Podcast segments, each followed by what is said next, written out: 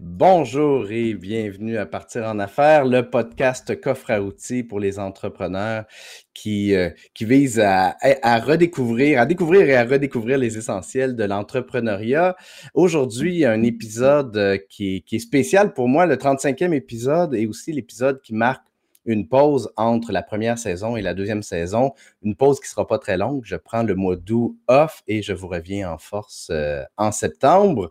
Euh, on, termine donc la première saison de euh, Partir en affaires avec un sujet que je trouve extrêmement intéressant, pertinent et profondément humain, le genre de sujet qui, qui vient me chercher parce que vous le savez, j'aime ça quand on jase de de l'humain, quand on jase du monde des émotions en affaires. Et euh, donc, on parle aujourd'hui des relations toxiques en affaires. Et pour nous en parler, je vais jaser avec une auteure, une coach d'affaires et formatrice, une entrepreneur qui accompagne les, entrepreneurs et les leaders d'entreprise et qui transforme les épreuves en force. Et j'ai nommé Marise Audet. Salut Marise, comment vas-tu? Oui, bonjour Mathieu, ça va bien? Je vais très bien, merci. Euh, écoute, euh, j'aimerais ça, avant qu'on embarque dans ce sujet extrêmement euh, chaud et piquant, qu'on jase un petit peu brièvement de, toi, de ton parcours, de ce que tu fais. Pourrais-tu nous expliquer en quelques mots c'est qui Marie Zaudet? Hmm, alors, c'est qui Marise? Alors, moi, je travaille, je, j'accompagne plutôt les gens d'affaires. Étant moi-même une personne d'affaires depuis dix ans, j'ai vécu toutes sortes d'expériences au niveau corporatif. J'ai rencontré euh, toutes sortes de personnalités aussi, euh, tant chez mes clients que des partenariats. Donc, euh, aujourd'hui, ce que je fais, c'est je j'accompagne les leaders à développer leur propre potentiel, à baisser, à défaire leurs croyances, à évoluer, à transformer leur organisation. Donc, mon approche, c'est par du coaching un à un. Je fais aussi des ateliers en entreprise, des formations. J'ai créé des programmes également, des masterclass incluant de l'accompagnement individuel. En fait, c'est que je vais amener la personne à se transformer. Donc, forcément, ça va avoir un impact direct au niveau de l'organisation. Tu parles de masterclass. Je constate que tu es extrêmement euh, productive. Tu as aussi écrit deux livres, n'est-ce pas? Oui. Oui, je suis auteur de deux livres. Dont le, c'est bien le premier, Transformer vos épreuves en force, c'est le premier. Euh, cette clé pour reprendre votre pouvoir. Et euh, ton deuxième, ton plus récent, qui est aussi notre sujet euh, d'aujourd'hui, les relations toxiques. Ton livre se nomme Les relations toxiques en amour et en affaires. Aujourd'hui, on va jaser du, côté affaires de, la question. Mm-hmm. Et euh, le, sous-titre, c'est Libérez-nous des libérez-vous pardon des pervers narcissiques. Donc, j'aimerais mm-hmm. commencer d'abord par une définition bien simple. C'est quoi une relation toxique? Ah! Ben, en fait, ce que j'avais déjà donné cet atelier-là à, des gestionnaires et le lien qu'on fait immédiatement, c'est tout ce qu'est la relation dominant-dominé. Donc, déjà, une relation toxique, quand on sent que la personne veut dominer, contrôler la relation, va flatter dans le bon sens la personne pour ensuite tenter d'obtenir ce qu'elle veut, que beaucoup de mensonges, des, des oui, oui, oui, je vais faire ça, oui, je pense ça, puis le lendemain, c'est autre chose. Ça devient très confondant. C'est un peu la technique des gens manipulateur profondément parce qu'il y a une différence entre être manipulateur et en faire. En faire, on en fait tous, ça nous est tout arrivé d'en faire. Mais être profondément un manipulateur ou avoir un trouble de, la personnalité narcissique, c'est euh, en fait, ça rentre dans les, je vais dire, je suis pas une psychologue, euh, mais le trouble de la personnalité narcissique, c'est une maladie mentale qui est diagnostiquée par des médecins et psychologues. Mais en fait, il y a une différence à faire parce que la personne qui manipule peut avoir d'autres troubles de personnalité aussi. Mais d'emblée, une personne qui va chercher à manipuler, elle est fondamentalement comme ça. Donc, fondamentalement, elle, ce qu'elle veut, c'est le pouvoir, c'est gagner sur l'autre personne, c'est avoir raison, c'est dominer, euh, contrôler. Donc, euh, c'est des personnes qui manquent profondément d'empathie, mais comme je disais, leur stratégie, c'est de créer de l'incohérence. Donc, en créant de l'incohérence, nous, la personne devient confuse et c'est comme ça que le manipulateur va entrer. Donc, va créer des émotions anxieuses, par exemple, pour ensuite dire, ben, tu sais, à quel point que, moi, je suis important pour toi, euh, je suis là pour t'aider, mais après ça, il va lui dire, mais là, je suis pas content que tu aies fait ça, tu aurais pu faire mieux. Tu es une personne très critique, très exigeante. Donc, on voit la stratégie de un jour, c'est beau, et peut-être même dans la même journée, c'est plus ça du tout. Là. Fait que ça devient aussi très insécurisant pour l'individu. Il y a une personne qui est en affaire avec ce genre de personne-là. Euh, ce qui va arriver, c'est qu'elle va devenir sous son joug et il peut devenir aussi une marionnette. Donc, le manipulateur va se servir d'elle pour arriver à ses fins, va se servir d'elle pour faire ses mauvais coups, en fait, si on veut, parce que le manipulateur se cache toujours derrière, tu sais, ne veut pas se faire voir. Donc, euh, et, et où, euh, la, et peut être constamment sur son dos. Et le danger avec ça, c'est les épuisements professionnels, euh, les, des personnes qui vont partir en dépression grave. c'est forcément le. Si vous, la personne travaille avec un manipulateur, elle est, elle est prise dans cette toile-là, c'est ce qui risque d'arriver. Mais déjà, en partant, pour c'est sûr que c'est difficile de reconnaître ce type de personnes-là parce qu'ils sont tellement charmants et gentils que nous, on pense que c'est une personne bienveillante, euh, qui veut notre bien, qui veut le bien de la compagnie aussi. Donc, on se lie avec elle, on lui fait confiance, mais c'est là que ça, c'est la phase lune de miel, tu sais, le même principe que, le, que le, la femme battue, tu sais la, personne, la femme qui va sortir avec un homme violent, que ce soit physique ou qui va faire la violence psychologique, ne fera pas ça euh, dans les premiers jours. Elle va plutôt se montrer comme un prince. Et c'est là que le jeu embarque, la phase lune de miel. J'entends que un des éléments qui distingue, disons, euh, je ne sais pas si on peut l'appeler la manipulation ordinaire et les, les pervers narcissiques, c'est l'intention. Est-ce qu'il y, a toujours de la part des, pervers narcissiques une intention de manipuler? Est-ce qu'ils sont euh, conscients qu'ils le font, que c'est des stratégies euh, qu'ils ont adoptées ou qu'ils ont créées? En fait, c'est inconscient. Euh, et c'est pour ça d'ailleurs que c'est toujours la faute des autres et non de la leur. C'est inconscient parce que c'est des mécanismes de protection qui ont développé plus tôt dans leur vie et qui ont vu que ça fonctionnait bien. Donc, souvent, ils peuvent avoir eu des parents comme ça, donc qui ont eu un modèle, ou ils ont vécu des enfances difficiles, donc qui ont comme un peu grandi. Euh, le, le salage de la maison, la fondation n'est pas solide. Il y a des fissures, il y a des craques. Donc, manipuler pour arriver à ses fins, c'est des stratégies qu'ils ont développées. Euh, mais c'est en fait, c'est pour ça qu'ils ont besoin de proie, parce que ça serait trop difficile pour eux de se retrouver face à eux-mêmes ils pourraient en faire des, des grosses, grosses dépressions. Donc, au lieu d'aller se guérir et de faire face à ce qu'ils portent, ben, les proies permettent d'aller assouvir de façon très temporaire euh, ces blessures-là qu'ils vont porter.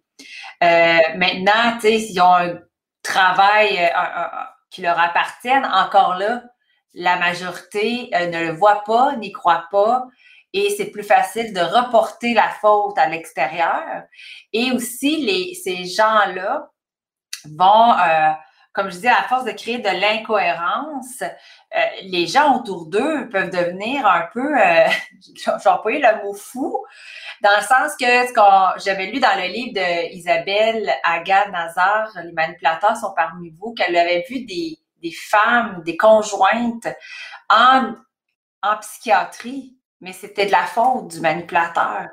Donc, c'est une colère qui redirige envers eux, donc peut-être des dépressions, des dépressions, des dépressions, ou à l'extérieur, donc qui peut devenir, la, victime devient euh, hystérique, euh, émotive, euh, un peu perdue, anxieuse. Donc, c'est tous des effets que ces gens-là vont créer chez les autres. J'ai l'impression qu'ils sont forts à imposer leur vision, leur création de leur propre réalité et vérité, puis les gens les adoptent jusqu'à temps qu'ils prennent conscience que, oh mon Dieu, ça vient. C'est facile de se laisser embarquer dans, surtout dans ce genre de, par ce genre de, de personnages, surtout quand tu dis que les, ça prend un certain temps avant que les traits commencent à apparaître. Et d'ailleurs, euh, je vais tout de suite passer à la question de, Julie Ménard parce qu'elle demande justement, ça prend combien de temps avant d'apparaître? Mm-hmm. Je pense qu'elle fait référence justement à bon, au début, on est dans, un, dans, un, dans, une belle relation avec cette personne-là qui peut être charmante, qui peut être. Donc, ça prend combien de temps avant qu'on commence à pouvoir détecter qu'on est en, en affaire avec un pervers narcissique? Il n'y a pas de temps parce que c'est propre. Il y a autant de sortes de manipulateurs et de narcissiques que de narcissiques et manipulateurs. Donc, ils ont chacun leur masque, leur façon de se présenter. Euh, il y a des personnes qui vont avoir été en couple pendant des années et c'est lors de la séparation vont, que les masques vont tomber puis que la personne va voir à quel point qu'elle a pu se faire mentir. En affaires, je dirais que c'est, je crois que c'est différent de chaque victime. C'est plus la personne va être vulnérable, va être aveuglée moins rapidement qu'elle va le faire, qu'elle va le voir. en fait, c'est nous qui le voyons. Mais les masques, en fait, en affaires, vont commencer à tomber euh, tranquillement. Ça ne se fait jamais d'un coup, c'est vraiment tranquillement. la personne perverse narcissique, c'est une personne très rusée très, très, très rusée, très calculatrice, qui ne veut pas se faire découvrir. Donc, elle va tisser l'étoile, tisser l'étoile, tisser l'étoile. Et quand tu t'aperçois que tu es pris et qu'il y a quelque chose qui ne fonctionne pas, ben, tu es déjà pris. En fait, le conseil que moi, je, donne aux gens, c'est n'essayez pas de chercher d'emblée les traits, les caractéristiques chez l'autre, puis qu'on devient un petit peu paranoïaque. Écoutez plutôt votre intérieur. Si vous dites, il me semble que je me sens pas bien, il y a quelque chose, bien, soyez alerte à, il me semble que. Puis allez, allez creuser, allez voir, parce que le masque, c'est pas vrai qu'il tombe d'un coup. Puis, comme je disais, quand vous commencez à douter de quelque chose, puis que les traits commencent à apparaître, bien, le piège est déjà là, la toile est déjà tissée. Donc, je pense que tu viens juste de répondre justement à la, question qu'on avait de, Nadine qui, euh, qui, disait à quel moment il faut que ça sonne une alarme de attention, relation toxique. C'est faut, faut écouter son, intuition son instinct. Oui, puis même physiquement, il peut y avoir des symptômes physiques qu'on peut avoir. Moi, j'ai déjà parlé à une personne qui, avec le temps, s'est aperçue que la personne l'envahissait puis il se mettait à se gratter. Mais c'est un signe, mais faut être conscient. Et pour ça, ce que ça prend, c'est de la présence.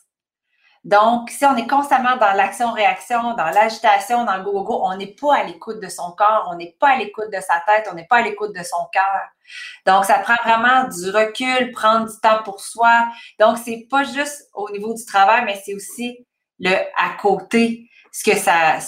Puis être beaucoup à l'écoute de ses émotions. C'est les de développer notre intelligence émotionnelle également, c'est d'apprendre à écouter à l'intérieur de nous. Et comme je disais, ça, ce que ça prend, c'est de la présence. Mm-hmm. Si vous êtes toujours dans le go, go, go, c'est difficile d'écouter dans ce temps-là. C'est difficile, pas, pas, juste au niveau des relations toxiques, mais à, bien des niveaux, c'est important de prendre du recul, de prendre un, temps d'arrêt pour être capable mm-hmm. justement de, de se reconnecter puis d'identifier ces choses-là qui ne fonctionnent pas parce que souvent, c'est des. On va vivre des symptômes qu'on fait Ah, me semble que je suis plus fatigué, me semble que je suis plus stressé.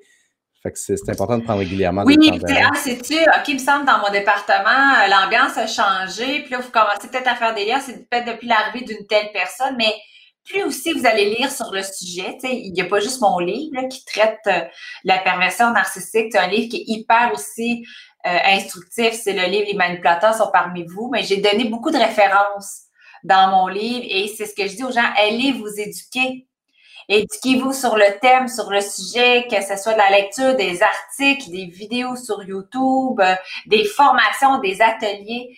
Plus vous allez être renseigné sur ces techniques de ces gens-là, plus justement vous allez être capable de les écouter. Parce que si vous ne savez pas que ça existe, bien, vous pouvez peut-être vous sentir un peu drôle, mais peut-être vous allez donner cette raison-là à autre chose.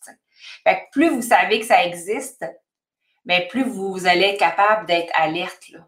Je parle souvent de l'importance de, pardon, de détabouiser les sujets qui sont plus euh, ben, tabous, justement.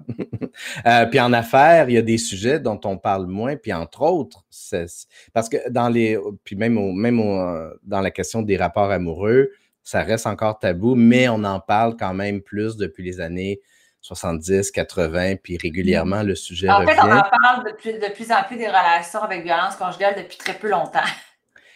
Ben, ben, on en, ben, on en, par, on en parlait avant aussi. C'est, tu sais, j'ai, euh, j'ai, j'ai étudié en sexologie. Ma mère était travailleuse sociale, puis je me souviens que, ben, j'étais peut-être sensibilisé justement par, par, rapport à ça. Donc, j'identifiais peut-être les moments où on, où on en parlait. Il reste qu'on en parlait souvent sous un prisme qui est souvent le conjoint violent, femmes victimes de violence, alors que le prisme de, de, de la violence conjugale est plus large, des relations toxiques, il est beaucoup plus large que ça. Autant les femmes que les, les hommes sont capables d'être toxiques. Et euh, et on parle, quand on parle de violence euh, conjugale physique, c'est marquant, c'est évident, mais quand on parle de violence psychologique, verbale, c'est là où ça peut commencer à être extrêmement abstrait pour bien des gens.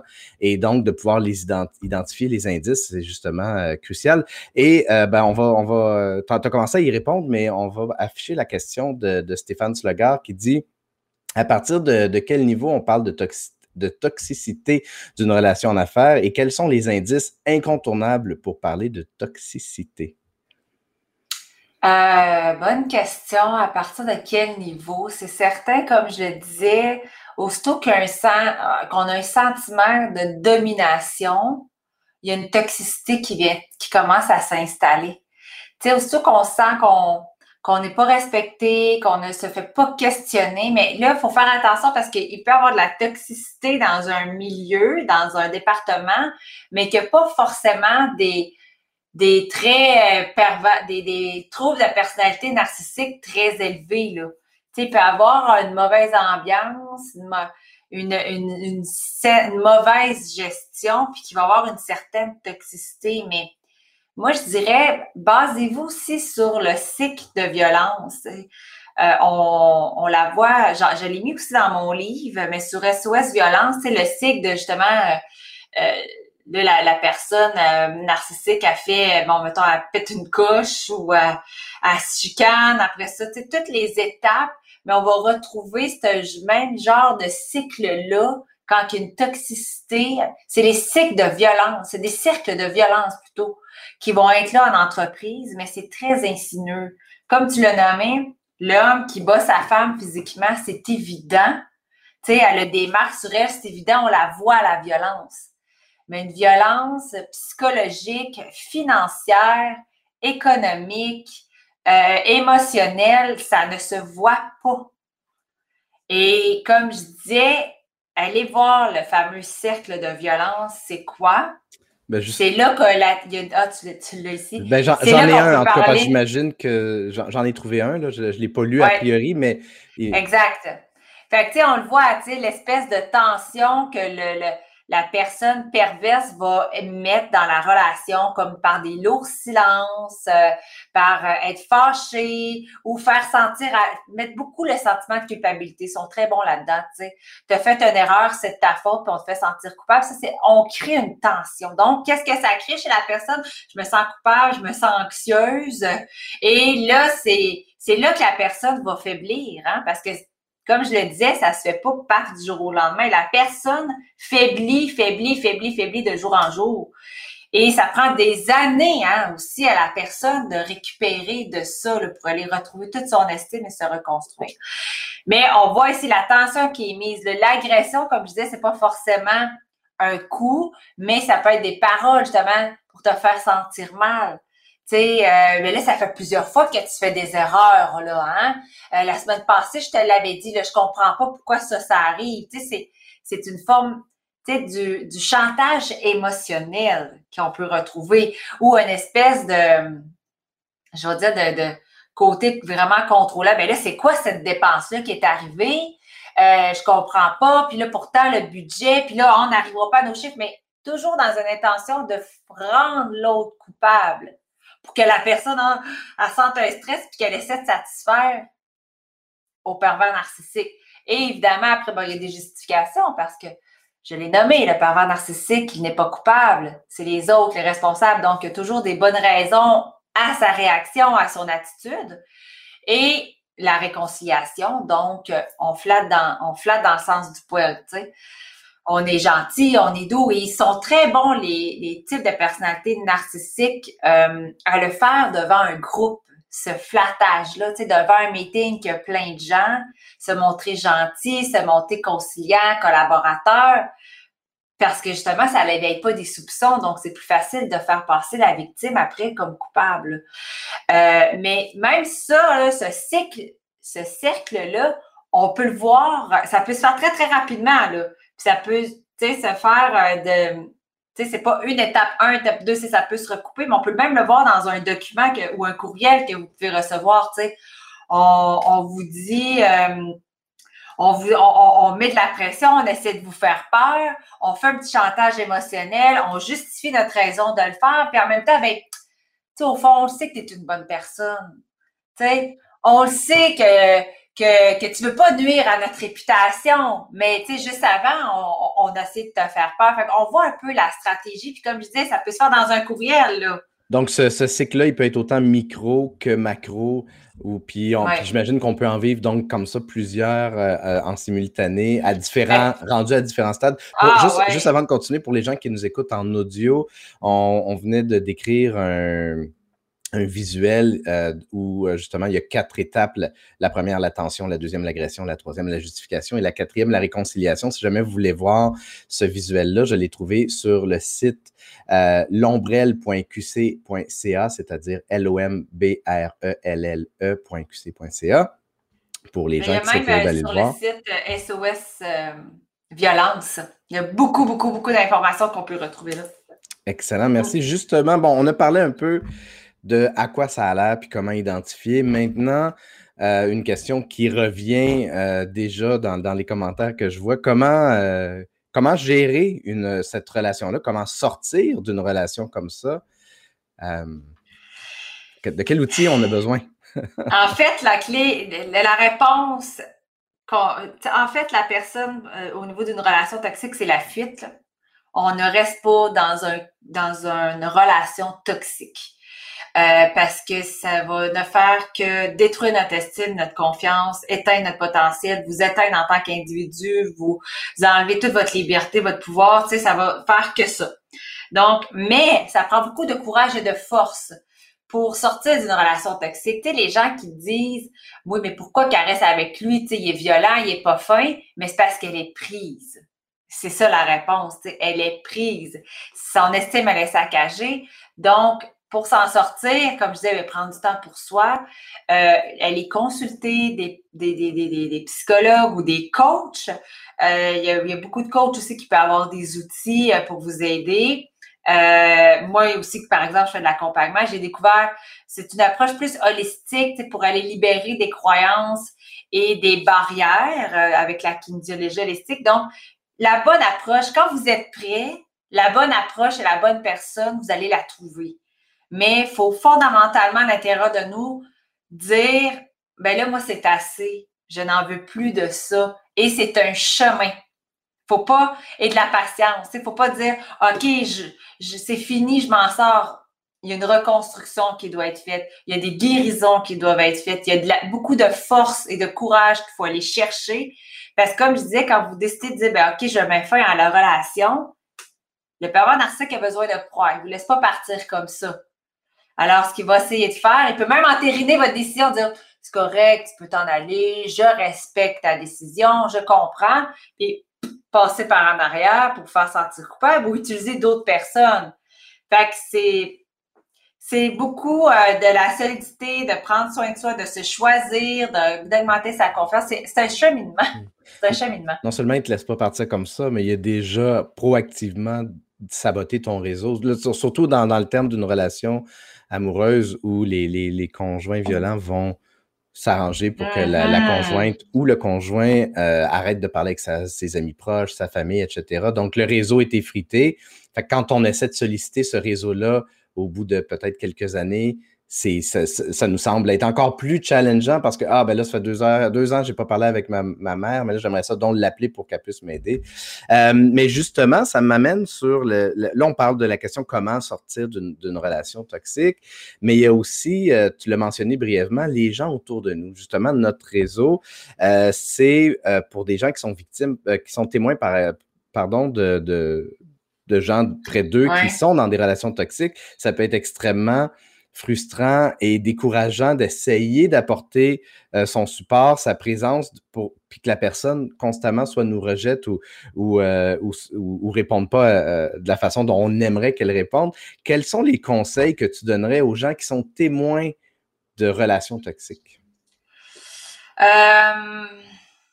par expérience, une personne qui tente de sortir une autre personne d'une relation toxique, si la victime n'est pas prête, le danger, c'est qu'elle mette fin à la relation avec vous.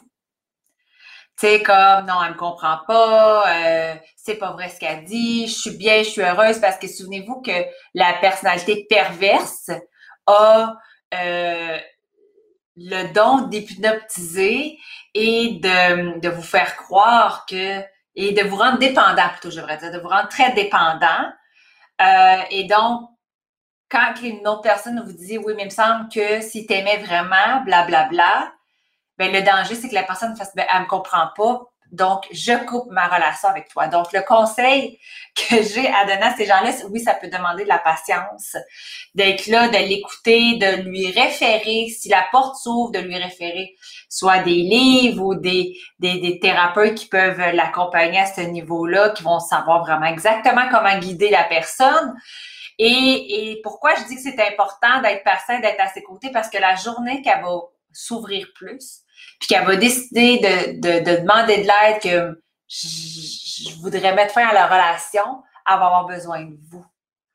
Mais oui, ça peut ne pas être évident, mais je le dis, moi, par expérience, une personne qui aurait voulu me sauver, si je n'étais pas prête, je mettais fin. Et je ne croyais pas. Parce qu'il y a un aveuglement là-dedans. Oui, euh, je, ça, ça, me rejoint beaucoup ce que, ce que tu dis. Donc, est-ce que euh, finalement, le, meilleur conseil qu'on peut donner à, quelqu'un qui est, témoin, c'est faites savoir à la personne que vous êtes présent, que vous allez, que vous, que, vous êtes en désaccord peut-être avec la relation, mais que vous êtes présent le jour où elle aura besoin d'aide? Oui, ça peut être des questions sans, aussi, être, sans, être dans. Je veux, parce que souvent, on essaie de, pousser des solutions, on essaie de pousser des actions, mais c'est là où il y a une résistance. Exact. la personne elle a des choses à comprendre. Et si vous essayez de la sauver, ben, vous l'empêchez d'apprendre une leçon. Pour toi, c'est évident, pour l'autre personne, ce n'est pas. Donc, c'est peut-être, ça peut être des questions, si oui, mais il me semble que tu trouves pas ça drôle d'être constamment obligé de t'ajuster. Ah, mais il me semble. Tu sais, je trouve ça drôle, moi, un patron euh, qui s'adresse comme ça ou qui te demande à la dernière minute ou, tu sais, ça peut être tranquillement de semer des graines, comme j'ai amené, ça peut être amener de la lecture ou, oh, regarde, j'ai, écouté une telle entrevue ou une vidéo, d'amener la personne. Puis là, quand la personne, elle se sent plus prête et plus mûre, ben là, on peut y aller un petit peu plus fort. Euh, des fois, on peut avoir besoin de checker la personne, mais pas au tout début. La personne, elle a, comme je disais, c'est un chemin. Hum. Donc, on pourrait, on pourrait lui offrir le deuxième livre de Marie Zaudet, finalement. Oui, euh, écoute, on va, on va s'enligner tranquillement vers la fin parce que je, sais que ton, ton, temps est limité. C'est sûr, c'est un sujet qui, euh, qui touche particulièrement les gens qui ont vécu euh, ce genre de, situation-là. Il y a Robert qui dit Ça me parle tellement, ça m'a coûté un burn-out et la chute de mon ex-entreprise avec des associés que je croyais connaître. C'est une forme de violence extrême à dénoncer. C'est vrai que les, les coûts euh, autant euh, psychologiques que, que, que, monétaires, peuvent être importants quand on ah, prend du temps à détecter et qu'on n'agit pas, euh, qu'on ne trouve pas des solutions finalement rapidement. Parce que cette personne-là ne reconnaîtra pas le travail que vous apportez. Il ramasse les gains. C'est ça qui le rend satisfait. Alors, si toi, tu as envie de quitter une relation d'affaires, d'associé, ne t'attends pas à avoir ta juste part. Et tu dois choisir tes batailles aussi, tu sais. Ou tu deviens tellement épuisé que tu n'es plus fonctionnel au sein de ton entreprise. Et ce que ça crée, ben, moins fonctionnel, moins de rendement, moins de performance. Alors, on n'a plus vraiment besoin de toi aussi, tu sais. Ça peut être une, des, une des causes, là, tu sais. Ouais. Euh, puis euh, je, je, vais montrer le, commentaire de Nadine qui dit Mon Dieu, chaque mot que tu prononces, c'est du vécu et déjà vu pour moi. Euh, en fait, il y a plus de gens qu'on croit qu'ils l'ont vécu. Hmm. Tu sais, là, on le met de plus en plus à lumière. Puis euh, moi, il y a des gens qui m'écrivent en privé Aïe, tu sais, tes posts, ça me fait réaliser que ma patronne, c'en est une. Je, croyais démissionner. Ça me confirme que je fais bien de partir. Surtout que c'est extrêmement sournois. Encore que, comme je le disais plus tôt, la violence physique est une forme de, de violence, la plupart du temps, visible, qui, frappe littéralement et donc qui est facile à identifier. Toutes les autres formes de violence, la violence sexuelle aussi jusqu'à un certain point, toutes les autres formes de violence sont extrêmement, peuvent être extrêmement sournoises. Et euh, donc, les identifier et se reconnaître comme victime de violence, surtout si, encore tantôt, je parlais du fait qu'on, ça fait 40 ans qu'on parle de, violence conjugale, homme violent, femme victime de violence. Mais si on, puis on, dans une relation amoureuse, si on est dans une situation de violence, qu'on soit la personne violente ou la personne victime de violence, qui, qui ne rentre pas dans ce modèle-là, donc on parle de relation d'affaires ou qu'on parle d'un conjoint mm-hmm. homosexuel ou peu importe les types d'orientation sexuelle, quoi que ce soit, déjà s'identifier comme victime de violence alors qu'on a, on a consciemment ou inconsciemment l'impression que ce sont des femmes qui sont habituellement victimes de violence, ça peut être extrêmement difficile. Fait qu'il y a des gens qui partent d'encore plus loin pour identifier la, qui sont victimes de violence. Et donc, à ce moment-là, j'ai l'impression que les outils et les ressources sont loin, loin, loin, loin, loin. Oui, des sentiments de honte aussi. Et comme je disais, la, le pervers narcissique réussit tellement à faire sentir l'autre responsable et coupable que tu penses que c'est de ta faute. Donc, c'est ça. C'est bien, dit, c'est très sournois, c'est très destructeur. Et plus cette personnalité narcissique-là a un côté passif-agressif et intelligent, plus il est dangereux. Parce qu'il sait exactement les stratégies, les calculs, et on le voit pas, puis ça crée énormément de dommages, de dommages, de dommages, mais il est invisible, il y a ses marionnettes euh, d'un côté qui fait sa job sale pour lui, mais ça paraît pas puis il va savoir quoi dire. Il va savoir quoi dire et comment agir devant des gens, des tierces personnes pour faire comme ben non, je, il, va, il va avoir un autre masque, un autre visage, euh, un vocabulaire qui va faire en sorte, ben, j'ai pas l'impression que cette personne-là est un pervers narcissique. C'est encore une fois, c'est malheureusement pas comme dans les films puis à la télé. Euh, je, me souviens du euh, avec un grand A de Jeannette Bertrand où c'était c'était tellement plus grand que nature que tu dis, ben, c'est pas tous les, pas tous les, les, les, personnes violentes qui sont des psychopathes. Souvent, puis justement, le terme pervers narcissique s'y prête davantage parce que justement, c'est extrêmement pervers, c'est extrêmement sournois. Euh, Marise, merci infiniment d'avoir de, de, abordé ce très beau sujet euh, avec moi aujourd'hui. Pour les gens qui veulent en savoir plus, bon, ben justement, il y a quelques façons de, de pouvoir te contacter. Je vais repartager ton euh, profil LinkedIn euh, voici. Donc, on peut, se connecter avec toi sur, euh, sur LinkedIn. Mais également, évidemment, il y a ton site web, marisaudet.com. Et sur ton site web, on a accès justement euh, aux deux livres que tu as écrits, en plus de tout le reste. Peux-tu nous, nous, en parler un peu? Qu'est-ce qu'on retrouve euh, sur ton, sur ton site? Ben, la description de mes services, donc le coaching un à un, que vous soyez entrepreneur, gestionnaire, leader, peu importe la taille de votre équipe. Euh, moi, comme je disais, mon approche, c'est vraiment amener les gens à se transformer, reprendre le pouvoir, euh, défaire des barrières. Donc, on, en, on craque, on enlève l'ancien pour revenir à la vraie personne que nous sommes. J'offre des ateliers en entreprise comme l'intelligence émotionnelle, Ikigai il y a des masterclass, donc en équipe de, de leaders, qu'on va faire du co-développement ensemble. Encore là, on déconstruit des croyances d'affaires et on en construit des nouvelles. Et on fait du co-développement et on fait des séances individuelles aussi. Donc, il y a différents thèmes de masterclass qui ont été créés. Donc, il y en a un aussi sur les relations toxiques. Relations toxiques, ça peut être un atelier aussi que je donne en entreprise. Et euh, je pense que c'est pas mal ça. Là. Euh, conférence, à, euh, à, c'est sûr qu'avec la COVID, c'est, c'est, c'est moins euh, présent. Mais c'est beaucoup, comme je disais, les masterclass, les ateliers, les coachings, l'accompagnement. Tu as un blog aussi. Et oui, des articles que j'ai écrits, oui. Et puis, tu as une section boutique où on peut justement trouver tes livres. Mes livres sont aussi en librairie partout au Québec. Ils sont sur mon site web, mais sont aussi partout, euh, en librairie partout au Québec. Excellent. Pour ma part, ben, vous pouvez aussi me rejoindre sur LinkedIn ou encore sur mon site web mathieuchevalier.com si vous avez envie qu'on explore ensemble la possibilité de faire des vidéos qui vont accueillir les visiteurs de votre site web et leur donner le goût de faire affaire avec vous. Euh, encore une fois, Marise, euh, merci énormément de ta générosité, de ton temps. C'est euh, un sujet que, que, que, je trouve donc intéressant, puis dont j'aurais pu parler encore longtemps. J'espère qu'on aura la chance de, de se reprendre peut-être avec ton troisième livre pour un, un ah, prochain. Est-ce que tu as déjà une idée de sujet pour un troisième livre? Oui, j'ai une idée de sujet pour un troisième livre. Est-ce que c'est secret? Ben, je, vais plus beaucoup m'adresser à une clientèle d'affaires, étant donné que c'est avec eux que c'est. Mais tu sais, avec tout ce qui se passe dans le monde corporatif, tu sais, on, le sent là qu'il y a un nouveau monde qui s'installe, puis qu'il y a beaucoup de déconstruction. Mais en tant qu'entrepreneur et gestionnaire, on a tous un côté qu'on aime gérer, contrôler, intervenir. Mais là, on doit devenir plus spectateur. C'est pas évident. Fait que c'est un peu là-dessus que je vais écrire à devenir plus un, spectateur et faire confiance et lâcher le contrôle. Euh. Et quand je dis contrôle, c'est pas, on n'est pas des contrôlants comme des narcissiques, là. C'est dans le sens que, tu sais, on... Lâcher prise? Ouais, c'est ça, l'acceptation, le lâcher prise, ouais. Très intéressant. C'est sûr que je veux jaser, de ce sujet-là avec toi. Quand, quand, on serait, quand ton livre sera prêt ou même avant si tu en as envie. Euh, dans tous les cas, merci encore une fois et euh, merci à tous ceux qui nous ont écoutés. À la revoyure. Merci Mathieu pour ton invitation.